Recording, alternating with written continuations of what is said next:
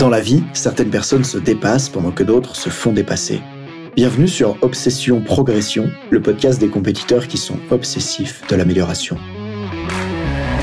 Je m'appelle Nathan Delacoste, je suis préparateur mental spécialisé dans les sports extrêmes. J'accompagne surtout des athlètes internationaux comme les skieurs et snowboarders en équipe de France. Dans ce podcast, je partage les coulisses des séances et des prises de conscience avec l'intention d'emmener votre mental au plus haut niveau en entraînant l'humain derrière la machine. Pour cette quête de performance, je vous parle à la fois mindset, cohésion de groupe, discours d'avant-match, résilience et gestion des émotions. Prenez une bonne dose d'inspiration à chaque épisode, ils sont rendus possibles par Ready to Rock.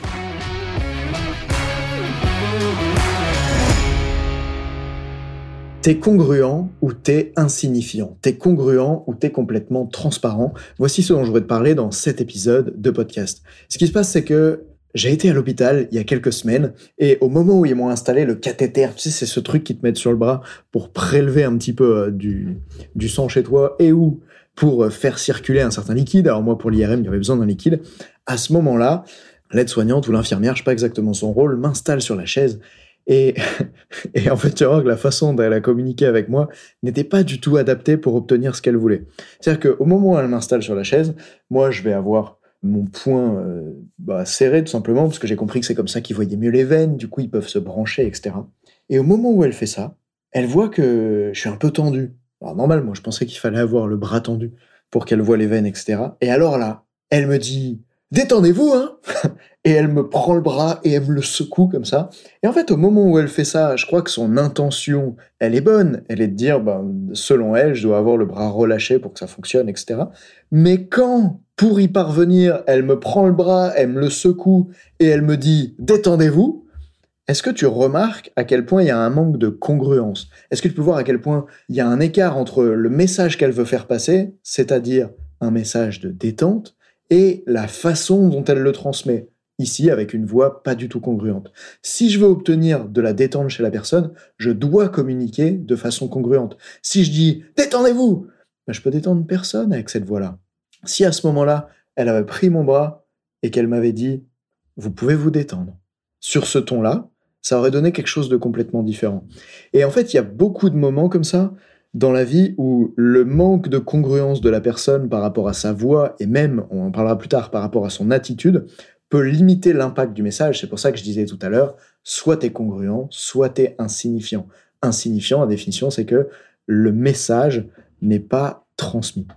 Et je voudrais te donner un autre exemple par rapport à ça. Dans mon équipe, j'ai Frédéric Chevalier. Fred Chevalier, c'est quelqu'un qui pratique le coaching par la méthode du froid. Donc, on a fait un stage ensemble. On emmène les gens à l'extérieur, à Tignes, en plein hiver. Et on les fait sortir en, en short, en maillot de bain quand il fait peut-être 0 degré. Ce jour-là, d'ailleurs, il était 23 heures, il venait de neiger. On est en plein mois de novembre à Tignes, tu peux imaginer la température qu'il fait. Et à ce moment-là, quand Fred demande à tout le monde de sortir, je le vois, lui, dehors, avec son grand sourire, alors que tout le monde est en train de se les geler en pleine nuit, en maillot de bain dehors, on se demande bien ce qu'on fait là. en tout cas, c'est ce qu'il y a sur la tête de tous les entraîneurs qu'on accompagne ce jour-là. Lui, Fred, il est là avec son grand sourire. Et d'un coup, il se met à se jeter dans la neige et à ramper dedans, et il ressort sa tête de la neige avec de la neige partout sur la barbe, un grand sourire. Et tu peux voir qu'à ce moment-là, il est congruent avec ce qu'il veut transmettre chez les personnes qui l'accompagnent. Il veut leur transmettre que l'adversité à l'extérieur, c'est quelque chose que tu gères à l'intérieur. Il veut leur transmettre que ton attitude face à ce qui t'arrive, c'est ça qui détermine ce qui t'arrive. Et c'est pour ça que il se jette face à cette adversité très froide avec un si grand sourire et tout ça. Et au moment où il fait ça et qu'il ressort de la neige, avec cette posture, avec ce sourire, avec sa voix de, en fait, il est juste en train de rien se passer, il démontre à quel point le froid, c'est OK. Et en faisant ça, il donne envie beaucoup plus aux participants d'aller dedans, il permet de... En fait, juste, il leur transmet sa confiance par congruence. Il leur transmet de la confiance par congruence. Et je crois que c'est essentiel d'être capable d'avoir une attitude qui transmet ce que tu veux faire passer sans même que tu aies à parler de ce que tu veux faire passer. À ce moment-là, Fred, dans mon équipe, il n'a pas dit aux entraîneurs ayez confiance en vous. Il s'est jeté dans la neige avec le sourire, il en est ressorti grand et comme si de rien n'était, et sa posture transmet de la confiance. Alors, c'est une des questions que j'ai envie de te poser. Est-ce que toi, quand tu communiques, par exemple, est-ce que quand tu fais tes discours d'avant-match, si tu es entraîneur, et que tu veux transmettre de la sérénité, est-ce que tu communiques avec de la sérénité dans ta voix, de la sérénité dans ton attitude? Sinon, Si t'es pas congruent, alors tu seras transparent. Et de la même manière, je vois beaucoup d'entraîneurs qui font des entretiens individuels avec leurs athlètes et qui espèrent que les athlètes puissent exprimer leurs peurs, leurs sensations, leurs émotions, ce qui peut ne pas aller. Sauf que dans ces entretiens individuels, ils prennent la même voix que quand sur le terrain de rugby, ils dirigent 40 personnes. Et quand à ta voix, on va dire, d'enseignant, quand à ta voix descendante, quand à ta voix qui transmet quelque chose, tu ne peux pas susciter chez l'autre une attitude où il va exprimer ce qu'il ressent, euh, peut-être de douloureux, de peur euh, chez lui, etc. Tu as besoin de changer à la fois d'attitude et de tonalité dans ta voix, aussi de rythme de parole, pour que l'autre sente qu'il y a de la place pour qu'il s'exprime. Ça suffit pas d'arriver au rendez-vous individuel en disant euh, très bien, bon bah Paul, assis-toi face à moi et dans ce rendez-vous, bah tu vas pouvoir me parler de ce que tu ressens. Non, là, tu sens que c'est pas du tout la bonne voie. Par exemple, je pourrais le faire en disant Ok Paul, installe-toi, et euh, dans cet échange qu'on va avoir tous les deux, tu vas pouvoir communiquer avec moi, tu vas pouvoir me dire qu'est-ce qui se passe pour toi en ce moment? Est-ce que tu peux entendre, même pas dans les mots que j'utilise, mais surtout dans le rythme de la voix, dans la tonalité, que ça crée un espace complètement différent? Et souvent, dans la vie, quand on n'obtient pas ce qu'on veut avec les gens, ça vient pas de ce qu'on dit, ça vient de comment on le dit. Et c'est important que tout le monde dise ah c'est important de dire comment on dit les choses, mais en fait c'est quoi un comment qui soit bien? Comment dire bien les choses? Eh bien, c'est en s'intéressant à la congruence. Si tu es congruent, alors ta communication est plus performante, alors ton message passe au lieu d'être insignifiant. Et à ce titre-là, j'aimerais terminer avec les parents. Oui, vous les parents qui demandez à vos enfants de bien faire leurs devoirs.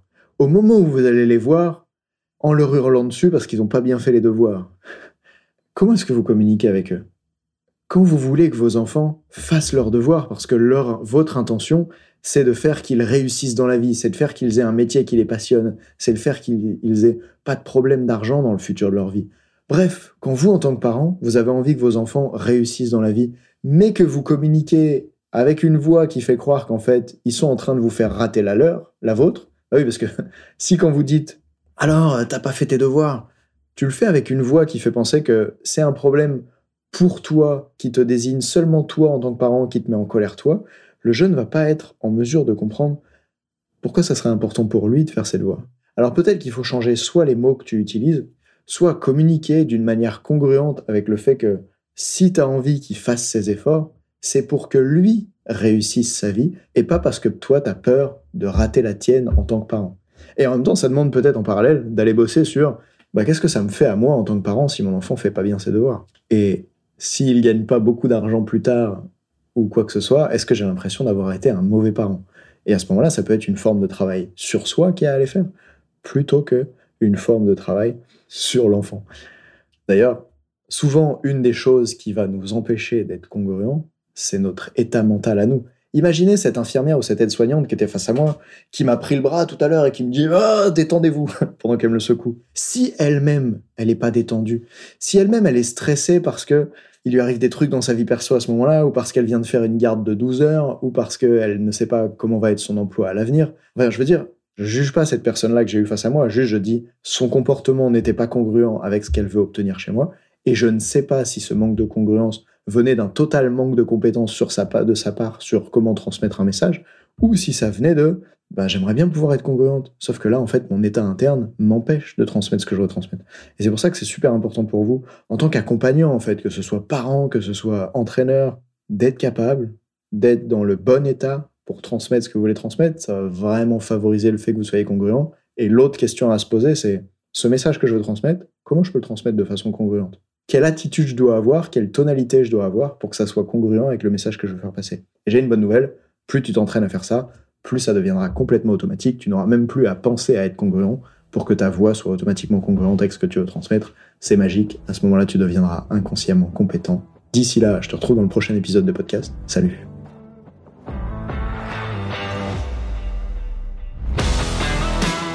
On dit souvent que le mental, c'est 70% de la performance à haut niveau. Pourtant, rares sont ceux qui l'entraînent au moins de 10% du temps. En écoutant jusqu'ici, t'as donné à la dimension mentale un peu plus de la place qu'elle mérite chaque semaine.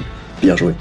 Ma mission audacieuse, c'est d'aider le monde du sport à se transformer en profondeur et je veux faire en sorte que plus aucun coach ne passe à côté de la psychologie de ses athlètes.